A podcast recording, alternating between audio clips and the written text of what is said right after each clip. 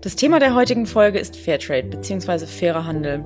Bei diesem Thema haben vielleicht trotzdem manche von euch Fragen wie, was bedeutet das eigentlich nochmal genau, wie funktioniert es vor allem und wie fair ist es wirklich, wenn man von Fairtrade-Produkten oder von fairem Handel spricht.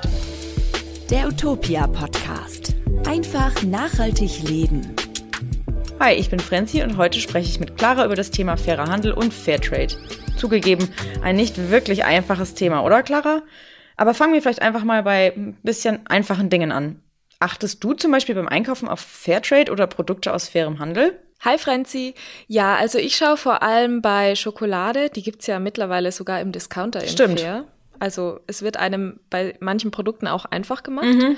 Aber auch bei sowas wie Backkakao ist ja auch Schokolade am mhm. Ende.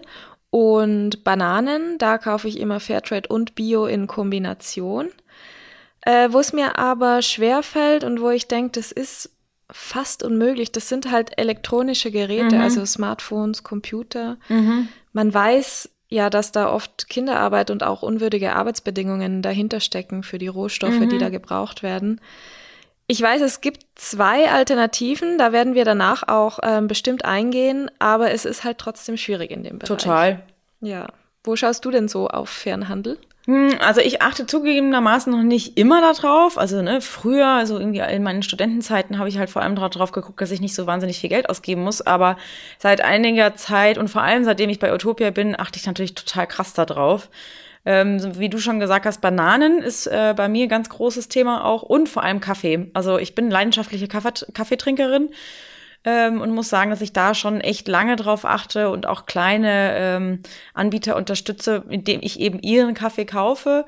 Und inzwischen versuche ich echt bei vielen Dingen, äh, wo es einfach möglich ist, auf Fairtrade-Varianten zu achten und ähm, verkneife mir dann zum Beispiel auch lieber Dinge, wenn es sie gar nicht in Fairtrade gibt, weil ich mir dann überlege, okay, wenn es das jetzt hier halt nicht gibt, dann kaufe ich es einfach gar nicht. Ja. Außer ich brauche es jetzt unbedingt.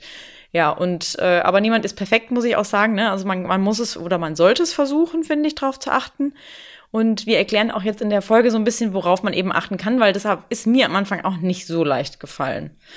Ähm, aber vielleicht fangen wir einfach mal mit einer Erklärung an, was fairer Handel überhaupt bedeutet, oder? Ja, gerne. Aber bevor es losgeht, lass uns doch mal die Frage der Woche anteasern. Mhm. Die kommt ja immer am Ende der Folge.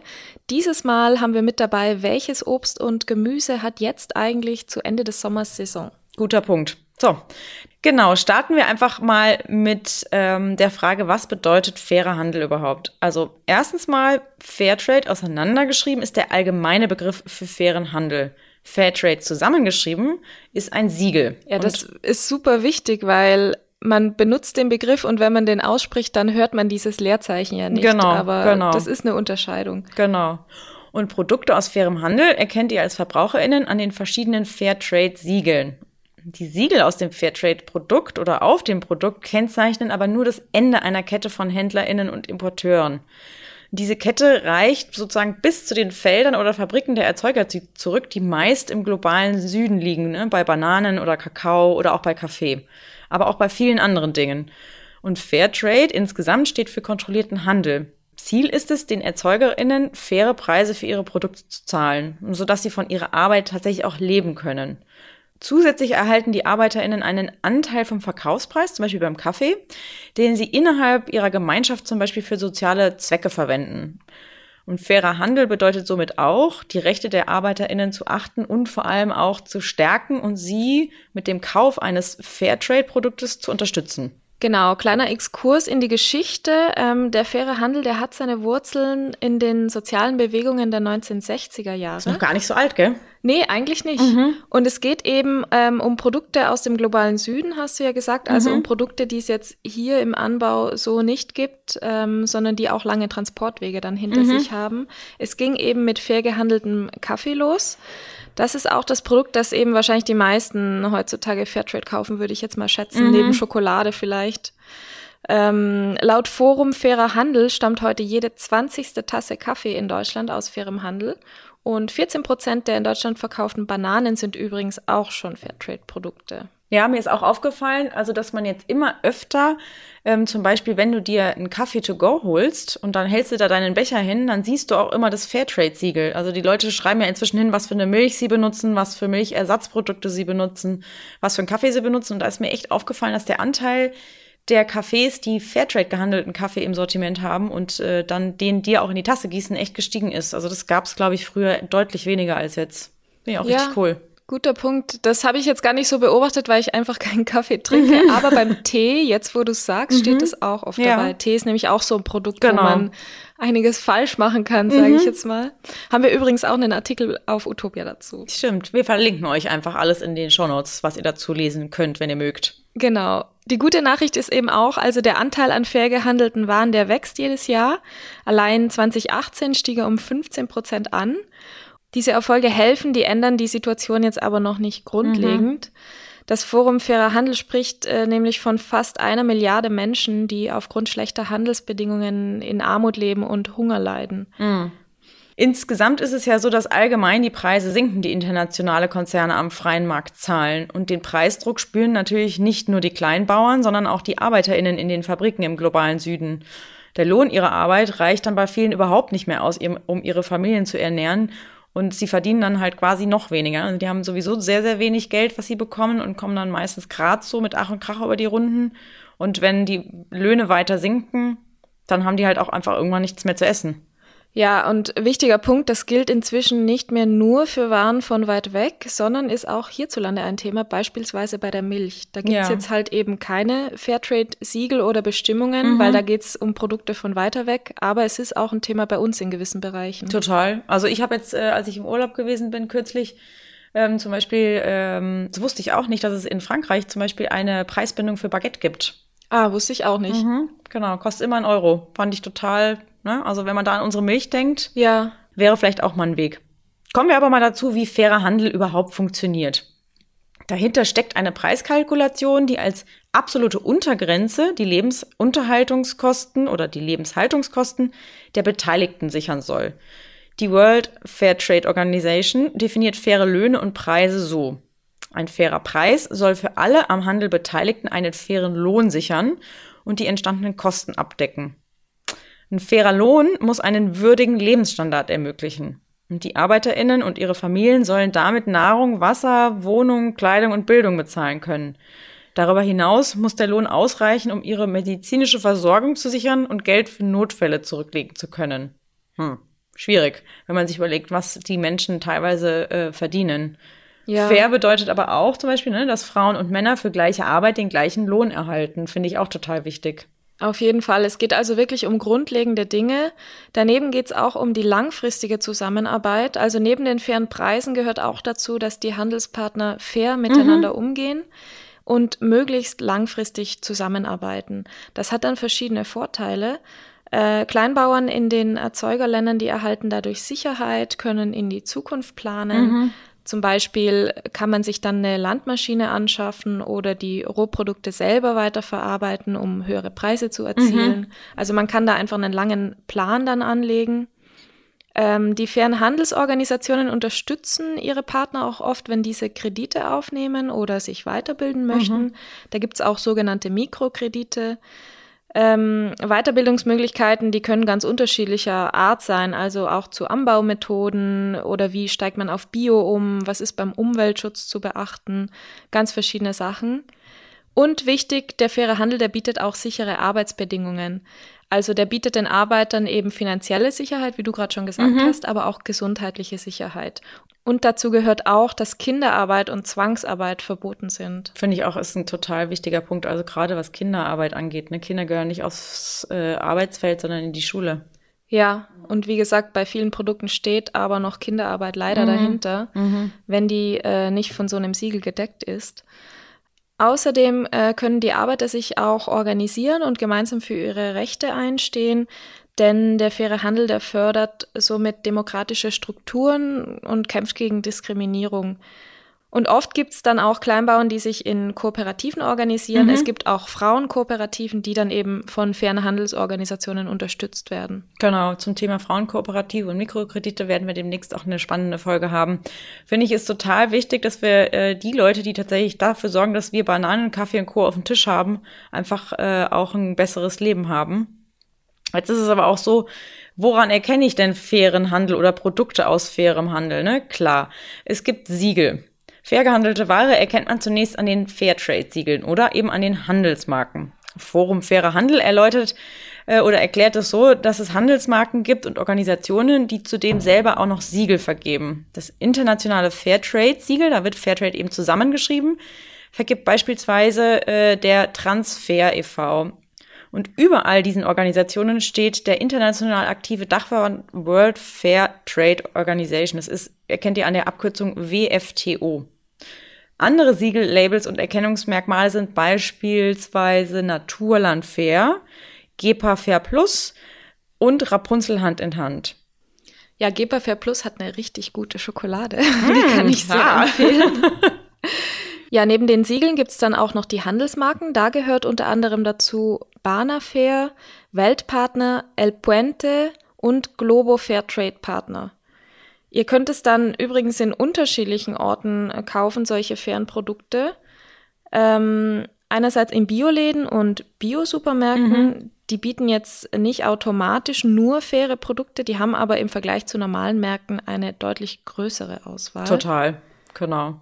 Und man bekommt es, glaube ich, auch in Naturkostläden und vor allem auch in Reformhäusern. Auch hier ist es so, diese bieten nicht nur automatisch äh, faire Produkte an. Ähm, gerade bei Naturkostläden und Reformhäusern ist es, glaube ich, heute immer noch so, dass sie so ein bisschen angestaubt wirken. Ja, ein bisschen aus der Zeit gefallen genau. manchmal. Aber trotzdem, ich muss sagen, also ich bin immer, ich gehe da total gerne rein, weil die haben einfach auch viele andere Produkte, die auch aus fair gehandelter äh, Produktion stammen. Und ich bin da immer ganz äh, verblüfft, weil du dort Dinge findest, die du halt eben in größeren Supermärkten zum Beispiel gar nicht findest. Ne? Das ist der Vorteil an äh, einem äh, Nischengeschäft. Und natürlich findet ihr die Produkte äh, aus fairem Handel auch in den Weltläden.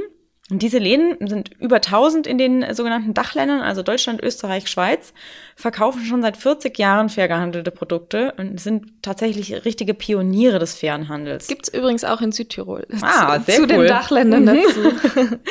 Ganz wichtig hier, traditionell unterhalten die Weltläden eigene Beziehungen zu den Produzenten. Das heißt, viele Produkte haben kein Siegel, obwohl sie fair gehandelt wurden. Ich würde dann schon auch sagen, wenn du im Weltladen einkaufst, kannst du davon ausgehen, dass alle Produkte, die dort angeboten werden, auch aus fairem Handel kommen. Wenn du dir nicht sicher sein solltest und im Weltladen bist, frag einfach die Verkäufer, die können dir bestimmt Bescheid geben, ob das, also wo, woher das stammt oder aus welchem Projekt es kommt. Ja, und die haben eben ihre eigenen Projekte, ihre, genau. ihre eigenen Beziehungen zu mhm. Bauern, Bäuerinnen. Und, genau. Ja. Und die haben auch richtig, also die haben auch richtig coole Sachen und auch ganz abwechslungsreiches Sortiment. Ja, das stimmt. Mhm. Ja, von äh, äh Kosmetik mhm. über Kleidung bis ja, hin zum Essen natürlich. Mhm. Ja. Ja, apropos Essen, also was gibt's denn schon im Fairtrade? Wir können ja mal einen Überblick äh, liefern. Bei Lebensmitteln Lebensmitteln, da gibt's eine sehr reiche Auswahl. Wir haben es schon gesagt, äh, Kaffee, Kakao, Tee, aber auch Wein. Dann Gewürze, äh, da ist auch oft Fairtrade wichtig, weil die ja auch oft aus weit entfernteren mhm. Ländern kommen. Und Bananen. sonst auch oft irgendwie äh, mit Pestiziden irgendwie belegt sind, ne? wenn es jetzt ganz konventionell angebaut werden. Ja, genau, da könnt ihr auch auf die Kombination eben Fairtrade mhm. und Bio wiederum achten, genau. um chemisch-synthetische Pestizide zu vermeiden. Ähm, dann beim Obst die Bananen, aber auch anderes äh, Obst. Dann eben auch Schokolade und Schokolade kommt halt ähm, eben wie der Backkakao dann noch in anderen Formen vor, also zum Beispiel auch in einem Schokoladeneis genau. oder so. Genau. Da könnt ihr schauen, ob halt gewisse Zutaten aus fairem Handel stammen. Genau. Es gibt natürlich auch Fair Fashion, also sprich fair hergestellte Kleidung. Das ist aber so ein Riesenthema, dass wir dazu mal eine eigene Folge machen. Ähm, und wir verlinken euch dazu aber mal eine Übersicht, wo ihr fair hergestellte Kleidung findet, wie ihr sie erkennt. Das könnt ihr dann alles in Ruhe auch nach der Folge nochmal in den Shownotes nachlesen. Genau. Und ähm, es gibt, glaube ich, auch fair gehandelten Schmuck, beziehungsweise es gibt so ähm, äh, inzwischen immer mehr Produzenten, die Schmuck aus recyceltem Gold und recyceltem Silber herstellen, sodass sie kein neu abgebautes Gold und kein neu abgebautes Silber dafür verwenden müssen. Das ist aber immer noch die Minderheit. Ähm, man merkt, dass sich das relativ langsam verändert, aber es gibt auch immer mehr, vor allem junge SchmuckherstellerInnen, die tatsächlich auf fair gehandelte Zutaten wie Steine und ähm, ja, vor allem Gold und Silber achten. Das finde ich auch recht ja, spannend. Das stimmt. Also neben dem Recycling gibt es dann natürlich auch Bemühungen, dann die Rohstoffe genau. für neu hergestellten Schmuck ähm, direkt aus fairen Beziehungen genau. zu beziehen. Aber das ist total schwierig, zeigt mhm. sich. Und das führt mich auch zu dem Thema, was ich äh, vorher schon mhm. genannt habe, eben die elektronischen Geräte. Ähm, es gibt eben für Smartphones zwei faire Alternativen derzeit, die ähm, recht bekannt sind, das Shift Phone und das Fairphone. Da gibt es mittlerweile schon das Fairphone 2. Mhm. Aber zum Beispiel bei Computern oder ja, anderen elektronischen Geräten, das ist einfach total schwierig. Mhm. Total. Leider. Also ich hoffe, da tut sich viel. Bald was, genau. Kommen wir doch einfach mal zur Frage fair und bio, weil das ist ja schon etwas, was man häufiger sieht, sucht oder sich fragt, ist fair denn auch gleich bio oder ist bio denn auch gleich fair? Jetzt ja. ist es so, faire Handelsorganisationen fördern Umweltschutz und biologische Landwirtschaft. Allerdings muss fair gehandelte Ware nicht gleichbedeutend mit biologisch angebauter Ware oder Produkten sein.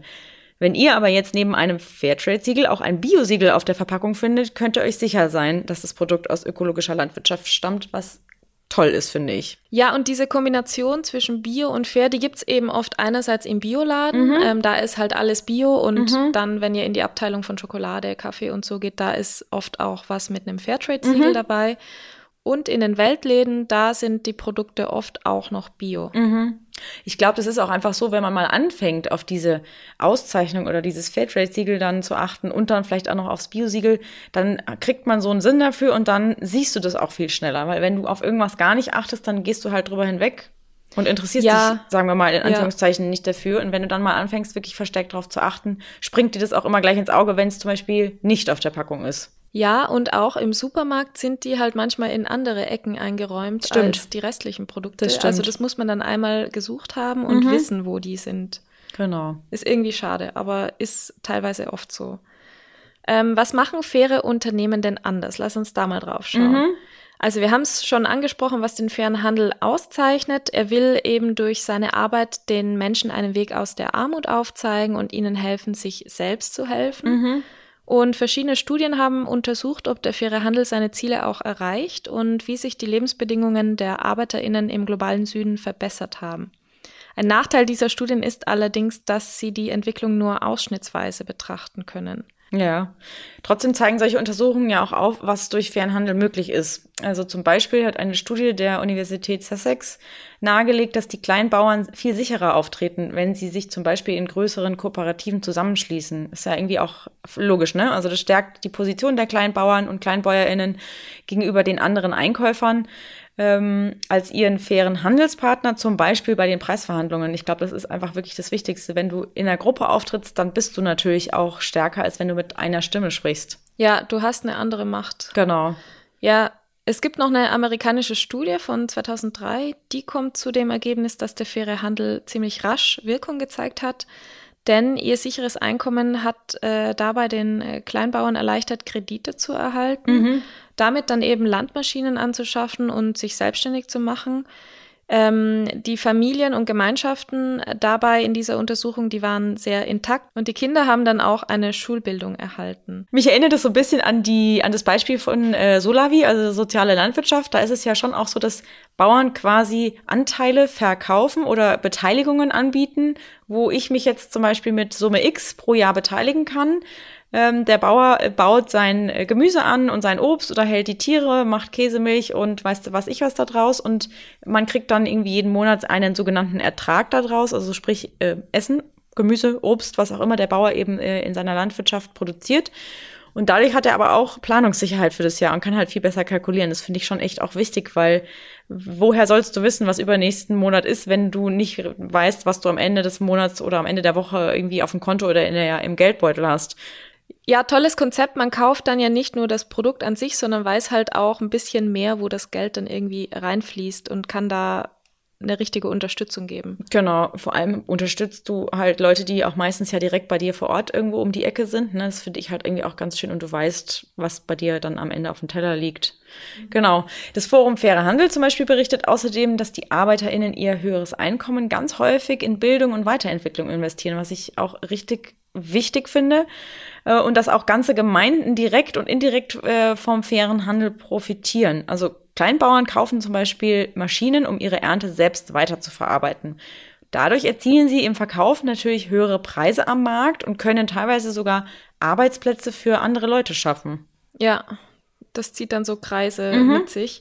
Ähm, Ihr könnt natürlich einerseits jetzt die Produkte kaufen, aber ihr könnt auch selbst aktiv werden und Kampagnen wie beispielsweise bei Fairtrade Deutschland unterstützen, um eben dem fairen Handel noch eine größere Stimme zu geben. Genau. Und jetzt kommen wir natürlich auch noch zu der wichtigen Frage, was muss sich denn noch ändern? Also auf jeden Fall müssen viel mehr Leute Fairtrade-Produkte kaufen. Beispiel Kaffee gilt als wichtigstes Fairtrade-Produkt und dort liegt der Marktanteil aber bei nur zwei Prozent, was wirklich wenig ist. Okay, ich dachte, es wäre mehr. Ja, das gesagt. dachte ich auch. Und so gesehen spielt er eigentlich kaum eine Rolle. Es sei denn natürlich, man ist Arbeiterin in einem der produzierenden Länder. Dann macht es sehr wohl einen Unterschied, ob man Weltmarktpreise garantiert bekommt, mit Prämien rechnen kann oder gemäß sozialen und ökologischen Mindeststandards arbeiten kann. Und genau deswegen ist fairer Handel doch so wichtig. Ja, super wichtig. Es muss insgesamt aber auch ökologischer werden. Wir sprechen ja eben von fair gehandelten Produkten, die aus weit entfernten Ländern kommen. Das heißt, die haben lange Transportwege hinter sich. Grund dafür ist natürlich, dass die kaum in Deutschland angebaut werden können, wie zum Beispiel Kaffee, Tee, Baumwolle. Das heißt, die Produkte haben mitunter auch eine schlechte CO2-Bilanz. Das spricht jetzt zwar gegen diese Rohstoffe aus den fernen Ländern, aber was man da machen könnte, ist natürlich ähm, wenn man die schon importiert, die fair zu importieren, also eben mit einem Fairtrade-Siegel. Mhm, genau, ja. Und insgesamt denke ich mir auch, also es gibt ja zum Beispiel bestimmte Kräutertee-Sorten, die man hierzulande sicherlich anbauen kann, ne? Irgendwie sowas wie äh, Salbei, äh, Pfefferminz, Kamille und so. Ich denke, da muss man einfach sich vielleicht auch, wenn man diese Teesorten zum Beispiel gerne trinkt, auch einfach mal auf die Suche machen, ob es nicht auch Tee aus Deutschland gibt. Gibt ja zum Beispiel auch schon Quinoa aus Deutschland. Mhm, stimmt, aus Bayern, ja. Genau, und Soja wird ja äh, auch irgendwie teilweise sogar in Deutschland schon angebaut. Ist natürlich jetzt nicht in der Hülle und Fülle, wie wir es hier irgendwie alle äh, verwenden und gebrauchen. Aber da tun sich auch schon einige Dinge. Da bin ich, das finde ich auch immer ganz schön, dass man irgendwie nicht sieht, okay, es ist alles ganz fürchterlich, sondern dass sich tatsächlich auch zwar langsam, aber immerhin überhaupt irgendwas tut. Und immerhin kaufen ja auch immer mehr Leute irgendwie Fairtrade oder achten zum, zumindest darauf, dass es ähm, ja, gut produziert ist, fair produziert ist und dann auch aus fairem Handel kommt. Vor allem bei Klamotten ist das zum Beispiel auch wichtig. Ja, und ja. hier auch immer der Grundsatz eben bewusst genießen. Genau. Also Kaffee kann zwar jetzt nicht in Deutschland äh, angebaut mhm. werden, aber man kann den ja dann auch bewusst genießen und sich da eben für ein Fairtrade und Bioprodukt entscheiden. Genau. Apropos Bio und Fairtrade, wenn es ums Obst und Gemüse geht, haben wir ja noch unsere Frage der Woche, Stimmt. die wir äh, beantworten wollen am Ende der Folge, an, wo wir nämlich schon angekommen sind. Welche Obst- und Gemüsesorten haben jetzt zu Ende des Sommers eigentlich Saison, war die Frage zu Beginn der Folge.